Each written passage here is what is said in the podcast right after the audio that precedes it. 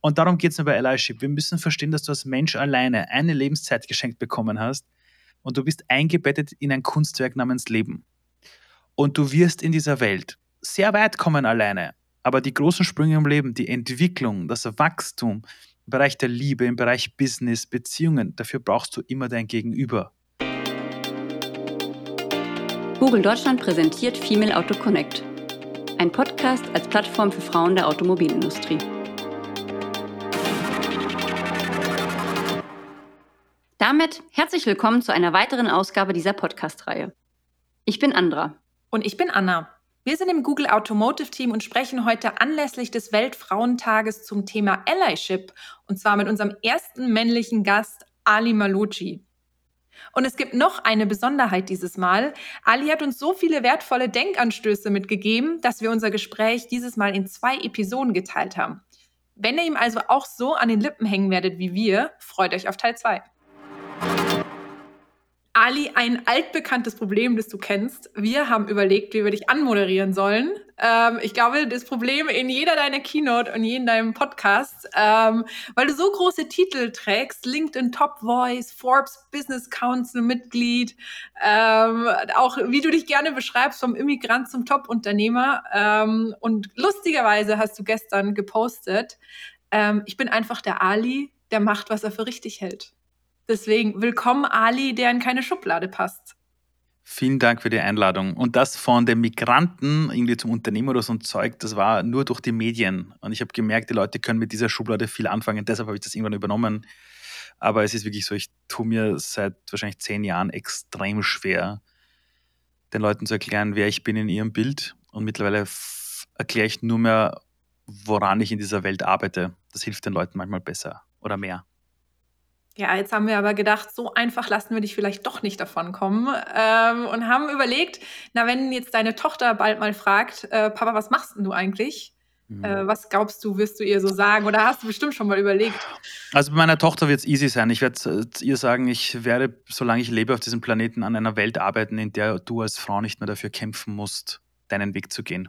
Nur weil du eine Frau bist ich werde an einer Welt arbeiten oder ich arbeite an einer Welt, in der du nicht dafür kämpfen musst, weil dein Familiennachname einer ist, der einem Ausländer eigentlich äh, zuge zugehörig ist. Ich werde an einer Welt arbeiten, in der du nie wieder kämpfen musst, in einem Unternehmen mit Führungskräften zu arbeiten, die wissen, was es bedeutet, deine Potenziale zu entfalten.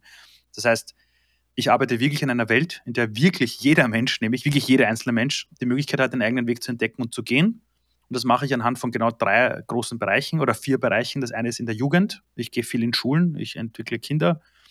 Äh, das zweite ist, ich arbeite mit Lehrern und Lernern und mache Lehrerausbildungen für Pädagogen und Pädagoginnen, damit sie wissen, wie bereite ich die Kinder auf eine digitale Zukunft vor.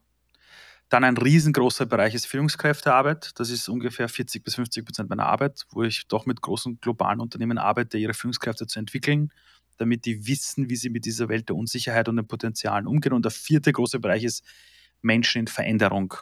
Da gibt es Programme, die ich entwickelt habe für die Persönlichkeitsentwicklung, damit Menschen in dieser Welt der Unsicherheit endlich ihrem inneren Ruf folgen. Das heißt, diese vier Säulen der Gesellschaft bearbeite ich, damit Menschen am Ende des Tages ihr Leben nicht bereuen. Das tue ich. Und der eine nennt es Unternehmensberater, der andere nennt es beim Zukunftsinstitut Trendforscher, der eine nennt es Jugendmotivator, der eine nennt es Autor. You name it, ja. Und äh, wenn wir noch kurz bei dir als Mensch ähm, bleiben, wir kennen uns ja tatsächlich aus New York, äh, wo yes. wir mal einen, einen Nachmittag die Lower East Side entlang gestreift mhm. sind. Ähm, ist schon ein paar Jahre her und ich erinnere mich, dass du erzählt hast, wie unglaublich bereichernd dein Job für dich ist, aber wie viel Energie es dich auch kostet, ähm, so viel zu reisen, auf den Bühnen mhm. zu stehen. Und da mhm. äh, seitdem hat sich ja viel getan. Ähm, du stehst noch mehr auf Bühnen, du hast noch mehr geschaffen. Deswegen so meine Frage an dich: Was treibt dich denn an? Naja, ähm, ich, und das ist jetzt keine Schwarzmalerei oder auch kein Instagram-Spruch, aber ich habe ja keine Ahnung, wie lange ich noch lebe.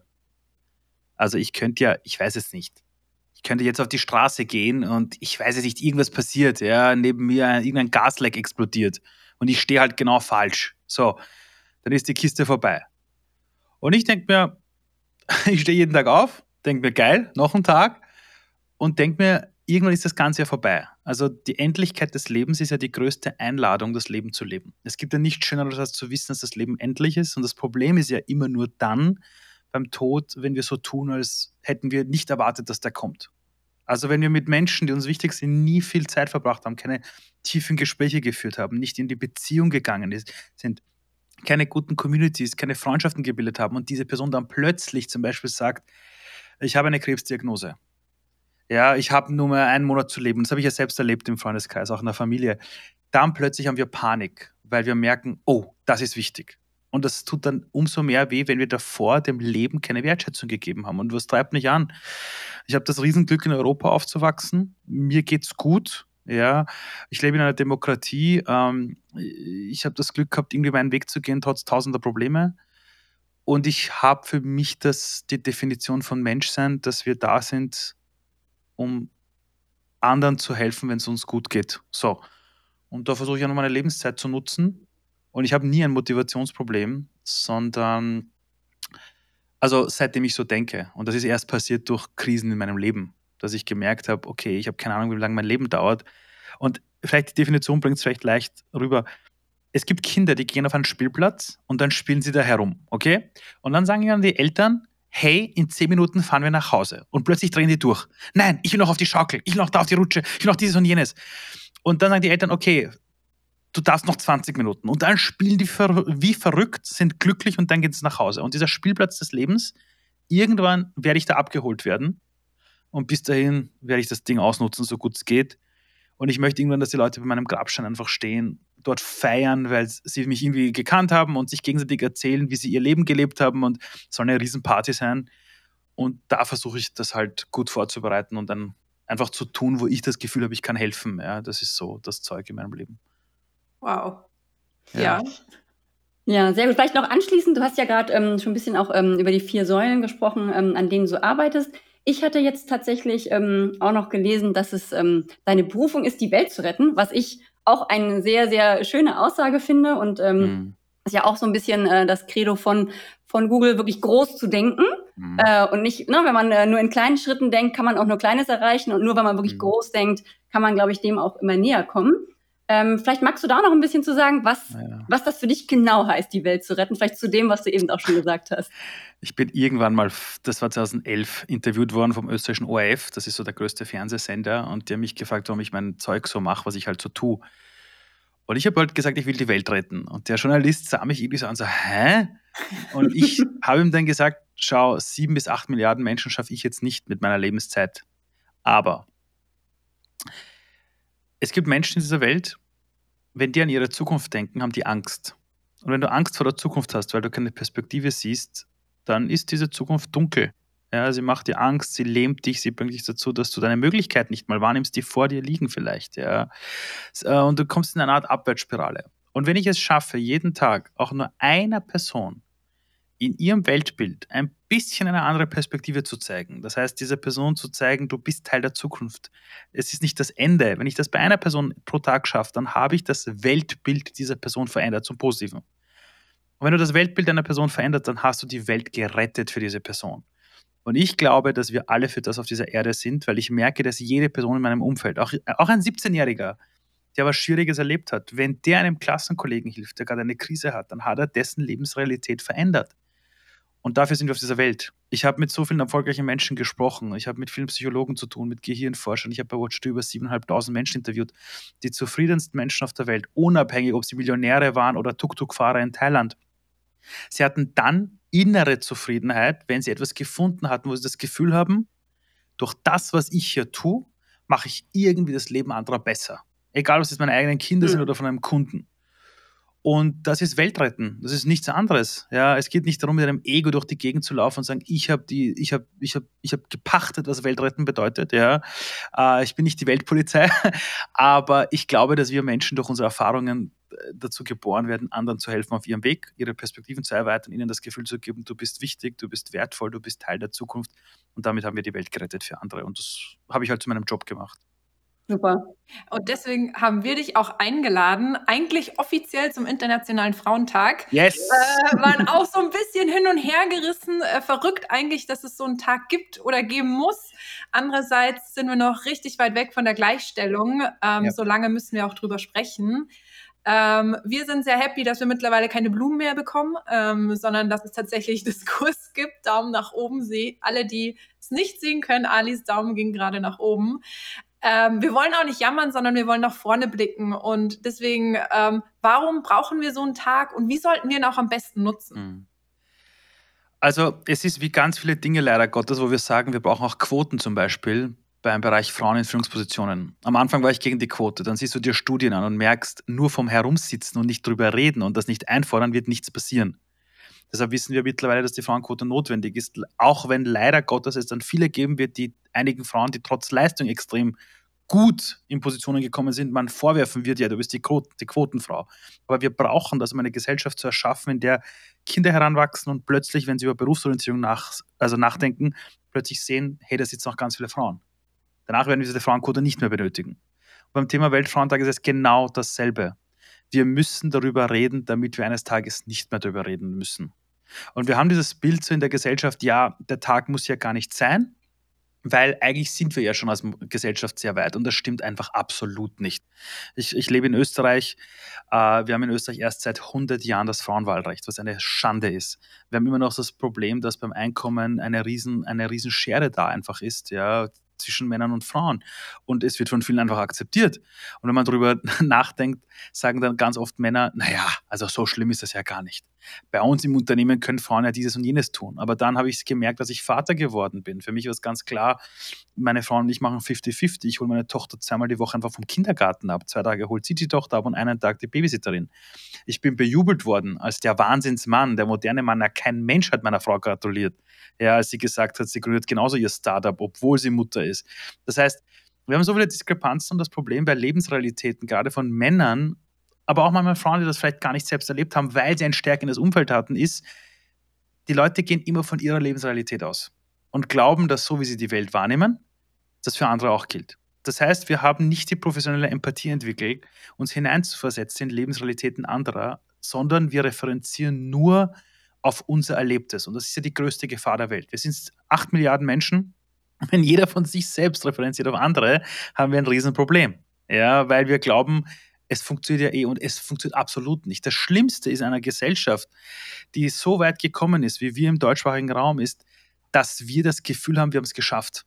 Und davon sind wir meilenweit entfernt. Das heißt, je weicher du gebettet bist, umso weniger ist der Antrieb, da was zu verändern. Deshalb braucht es den Weltfronttag. Und ich kann nur sagen, ich weiß noch, dass ich vor zehn Jahren einmal damals bei uns im Unternehmen bei Watcher gesagt haben, wir machen einen Weltfronttag oder wir reden drüber, haben noch alle gesagt, ah, das ist so ein Nischenthema. Also nicht intern bei uns, andere Leute.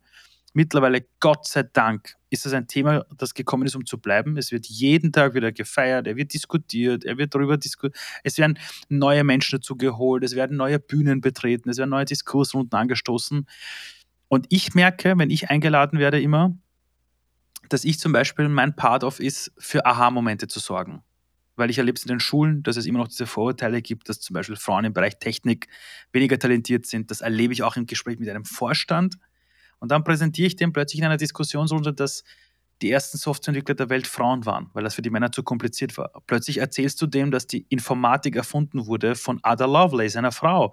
Und plötzlich sitzt da dieser Vorstand in einem Technikunternehmen und dem fällt die Kinnlade runter und er merkt, dass er die letzten zehn Jahre seinen eigenen Töchtern eher vorgelebt hat, dass Frauen im Bereich Technik ja doch etwas Exotisches sind. Und plötzlich merkt er im Reality-Check, dass er selber in einer Lebensrealität lebt, die nichts mit der echten Welt zu tun hat. Und plötzlich bringst du den dazu, andere Entscheidungen zu treffen. Im Recruiting, wie intern kommuniziert wird.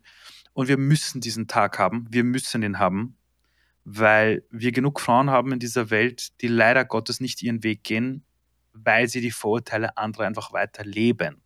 Und ich erlebe es an jeder Ecke ich erlebe immer noch, wie Frauen als etwas Exotisches dargestellt werden, wenn sie Wege gehen, die offiziell nur für Männer da waren.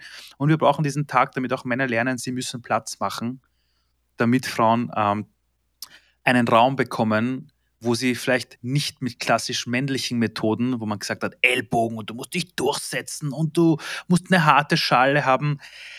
das dürfen nicht die einzigen Methoden sein, wie man gehört und gesehen wird. Und deshalb brauchen wir den Tag. Also mehr denn je, mehr denn je. Sehr schön. Ja, genau. Und dass es nicht unbedingt äh, dann immer auf die, äh, auf nur die eine Art von Führungsqualitäten ankommt. Ich glaube, es ist ja auch so ein, so ein Thema, mit dem du dich ähm, viel beschäftigst. Ne? Also ich glaube, da gibt es auch andere, mhm. andere Wege und glaube ich, Empathie und Emotionalität gehören da auch mit, auch mit dazu. Wir erleben gerade jetzt durch Corona, das ist auch in meinem letzten Buch jetzt gerade erschienen, wir erleben gerade einen neuen Weg zur Emotionalität, weil wenn du Emotionen nicht managst, zerbricht eine Gesellschaft. Das erleben wir gerade bei der, bei der ganzen Impfdebatte. Wir kommunizieren Fakten, kein Mensch interessiert sich für Fakten, ja, wenn es um Verhaltensveränderung geht. Aber wir haben nicht gelernt, Emotionen zu managen. Und jetzt kann man sagen, naja, Frauen, Familie, mh, hm, zu Hause, ja, was tust du in einer Familie? Du managst nur Emotionen die ganze Zeit, sonst fliegt die Bude auseinander. So. Und es gibt Studien von der, Harvard, von der Harvard Business Review, wo man ganz klar gesehen hat, für die New Leadership Skills schneiden Frauen bei den Untersuchungen besser ab als die Männer. Das ist, da geht es jetzt nicht darum, Frauen sind besser als Männer, aber wir brauchen beide Realitäten. So wie der Mensch linke und rechte Gehirnhälfte benötigt, müssen wir das verschränken. Und Frauen machen die Hälfte der Weltbevölkerung, also sogar mehr. Und wir haben sie bis jetzt nicht an den Tisch eingeladen, Entscheidungen zu treffen. Deshalb haben wir ja auch die Probleme, die wir aktuell global haben. Wirtschaftlich, beim Thema Mangel der Zusammenarbeit bei der Flüchtlingskrise, bei der Klimakrise, wie wir Rohstoffe verteilen, wie wir Impfstoffe verteilen. Und es ist kein Wunder, dass immer mehr in Führungspositionen Frauen quasi nachkommen. Und wir erleben gerade, dass die zwei Dinge, die das Leben schenken, die in den letzten Dekaden mit Füßen getreten wurden, jetzt wieder Aufwind bekommen. Nämlich die Frau aber auch die Mutter Erde. Und das realisieren wir jetzt gerade, weil wenn wir uns auf das nicht konzentrieren, werden wir auch die Klimakrise, die uns noch härter treffen wird, gemeinsam nicht lösen können, wenn wir einen Teil der Gesellschaft aussparen. Ja, Du sagst gerade ähm, gemeinsam. Ähm, Female Auto Connect ist ja eigentlich ein Podcast von Frauen für Frauen so ein bisschen. Mhm. Und wir haben gemerkt, je mehr wir sprechen, mhm. ähm, umso mehr kristallisiert sich heraus, es geht nur gemeinsam. Wir können als mhm. Frauen ähm, alleine nichts bewegen. Und deswegen bist du unser erster männlicher Podcast-Gast. wir hatten schon äh, männliche, haben uns schon die Kollegen ähm, als Interviewer mit reingeholt, aber du bist unser erster Gast. Und als wir an das Thema Allyship gedacht haben, ähm, war ich auch nicht mehr abzubringen. Du warst unsere erste Wahl. Mir ist in den Kopf geschossen, da müssen wir mit dem Ali reden. Du bist für mich die äh, das Fleisch gewordene Allyship. Ähm, was bedeutet das für dich auch? Ähm, die Menschheit hat sich noch nie weiterentwickelt wegen einer Person. Also wenn wir uns die, die, die Geschichte der Menschheit ansehen, zu Urzeiten, da gab es das große Mammut, ja, und dann standen die Menschen vor diesem Mammut, hatten Angst, wollten aber auf der anderen Seite das Fell und das Fleisch. Und eine Person alleine vor diesem Mammut hätte keine Chance gehabt. Das Mammut hätte diesen Menschen zertrampelt. Aber plötzlich in der Gruppe, wo sich alle auf das Problem konzentriert hätten, aber jeder hätte was anderes übernommen, hatte in diesem Augenblick, wo das Mammut umgeben war von uns kleinen Menschen, hatte das größte Mammut keine Chance gegen uns. Wir haben uns in der Gesellschaft immer so weiterentwickelt. Wir sehen es immer dann, wenn eine Krise passiert, halten wir alle zusammen. Irgendwo ist ein Flächenbrand, plötzlich helfen alle zusammen. Es ist, es ist eine Flutkatastrophe, alle helfen zusammen. Es kommt Corona und wir hören im ersten Lockdown, wir müssen aufeinander achten, die Menschen tun es, sie werden solidarisch, sie gehen füreinander einkaufen und so weiter. Das zerbricht aber dann, wenn die Gefahr weg ist. Und dann geht es uns ja gut. Dann kommt wieder das Ego ins Spiel.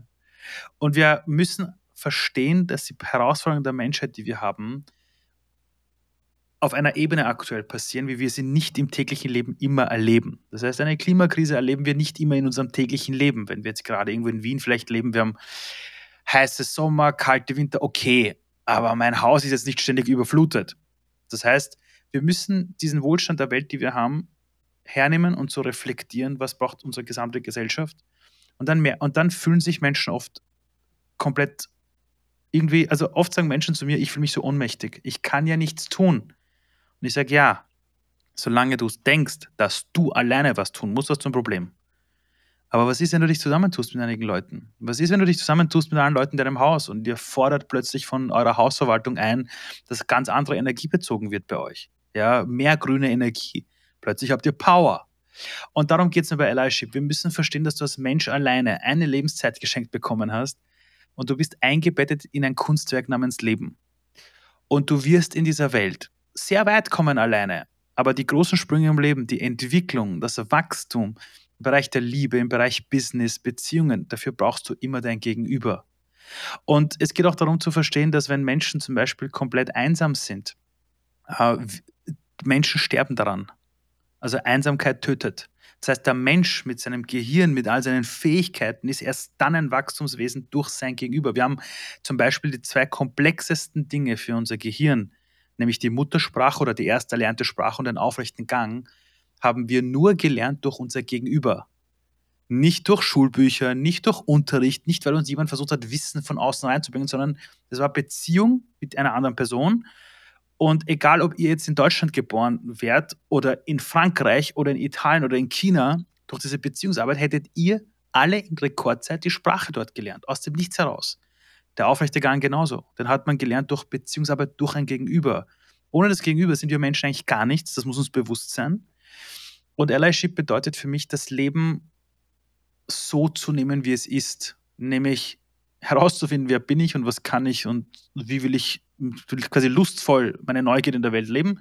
Und das andere ist, alles, was ich vorhabe, ich werde irgendwann anstehen in meinem Wachstum, wenn ich mich nicht mit anderen auf die Reise begebe. Und gerade beim Thema Frauen zum Beispiel im Business und in der Welt war es oft so, ich weiß nicht, woher das kommt, habe ich mich von den Studien her zu wenig eingelesen, ähm, aber ich habe gemerkt, dass zum Beispiel Frauen sehr oft, wenn sie vor einer Herausforderung stehen, sehr oft glauben, sie müssen es jetzt alleine lösen. Ja, mhm. ich muss das irgendwie alleine hinbekommen. Ja, das ist auch im Privaten so. Diese Rollenbilder. Ich bin eine gute Mutter. Ich bin eine gute Ehefrau. Das, ist, das, das geht ganz stark zurück auf, ich muss es alleine schaffen. Während Männer sehr, sehr oft dieses Kumpelhafte mehr hatten. Und was ich oft auch bei, bei meinen Führungskräften, und ich arbeite nur mit Frauen zusammen, einfach klar mache, ist dieses, ihr müsst nicht das Bild der Stärke von Männern leben, dieses der Mann des Jahres, der am Titelblatt steht und er hat es geschafft. Ihr müsst das nicht leben, damit ihr erfolgreich seid. Ihr dürft eure eigene Definition von Stärke finden. Und ich finde, die größte Stärke oft bei Frauen ist noch dieser Missing Link zu was bedeutet es, in Kooperation zu gehen.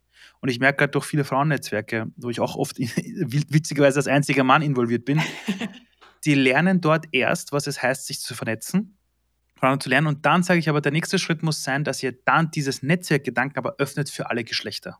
Ja.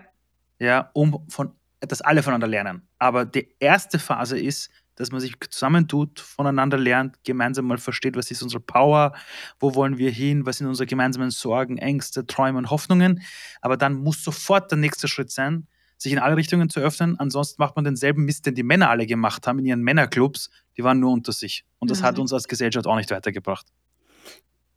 Ja, super Punkt. Aber auch ähm, stimme ich dir auf jeden Fall auch zu. Ich glaube, das Thema Netzwerken, Anna, das haben wir, ähm, glaube ich, auch schon mit einigen, Gästinnen besprochen, aber auch auf den Events, auf denen wir so war, waren, ne, dass das einfach noch so ein Thema ist, ähm, wo jetzt vielleicht nicht alle Frauen, ich glaube, einige sind da schon sehr, sehr aktiv, aber ähm, wo wir vielleicht tatsächlich im Schnitt einfach noch mehr, mehr machen können. Also das Gefühl habe ich auch oft, dass, dass Männer einfach im Netzwerken oftmals tatsächlich einfach noch stärker sind. Mhm. Das ist nochmal so ein spannender Punkt, zu, Na, herauszufinden, wa warum das tatsächlich so ist. Ne? Na, es ist. Es ist so eine Sache, die ich einfach merke, ist, ähm, und das ist jetzt nicht böse gemeint, aber das ist einfach so, Frauen denken viel zu viel über Dinge nach, was wichtig ist. Weil sie dann, also ich habe bei mir in allen wichtigen Positionen, CFO, Management, COO sitzen nur Frauen. Warum? Weil ich weiß, dass es dann funktioniert. Das hört sich jetzt ein bisschen blöd an. Ja? Da haben wir keine Ego-Gebärungen und so ein Blödsinn.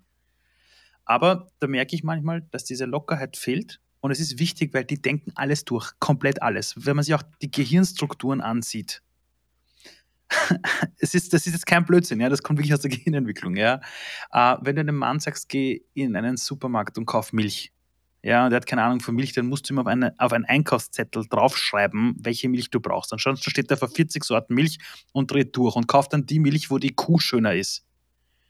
Wenn du zu einer Frau sagst, wir kaufen Milch, dann geht im Kopf sofort die Verknüpfung los. Einkaufszettel, äh, Einkaufstüte, habe ich meiner Mutter geborgt, bam, plötzlich ist sie bei einem anderen Thema. Das heißt, das vernetzte Denken dort ist viel stärker ausgeprägt.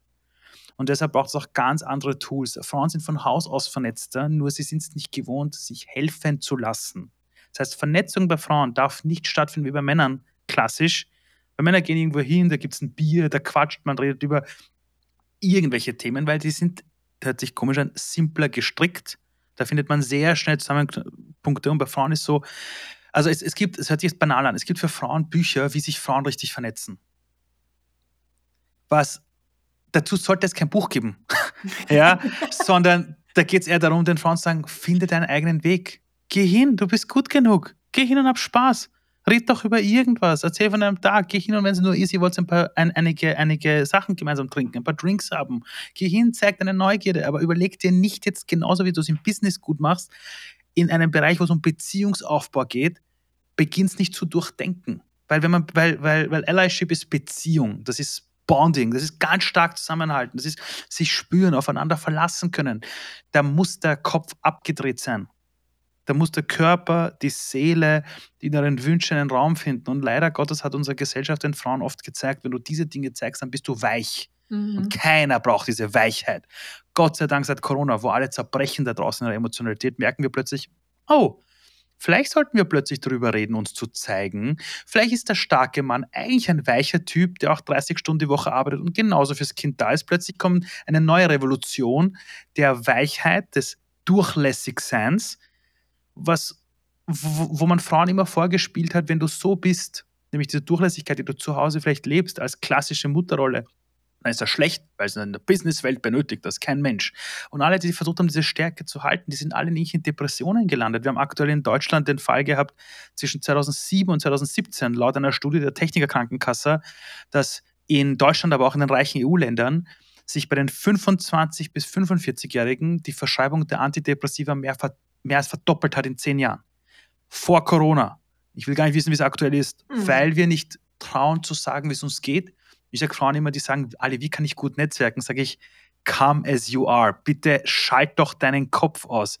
Du kannst doch nicht, das, das ist so, als würde jemand zu mir kommen und sagen, du Ali, ich gehe morgen Abend in einen Club, ich suche die Liebe meines Lebens. Welche drei Punkte muss ich mir ansehen? Da würde ich ja auch nicht sagen, kauf ein Buch. Wie finde ich die Liebe meines Lebens? Auch wenn es dazu Bücher gibt. Ja? Die, die Liebe des Lebens findet dich, wenn du zu dir selber stehst. Und so funktioniert Allyship in erster Linie. Du musst zu dir selber stehen, du musst dir bewusst sein, dass du gut genug bist, wie du bist und du wirst andere Menschen treffen, die genau dieselbe Haltung zum Leben haben. Und dann kommt man erst drauf, was man gemeinsam in dieser Welt schafft. Das war eine weitere Folge von Female Auto Connect mit Ali Maloji. Wenn ihr Lust auf mehr habt, hört doch bald in den Teil 2 rein.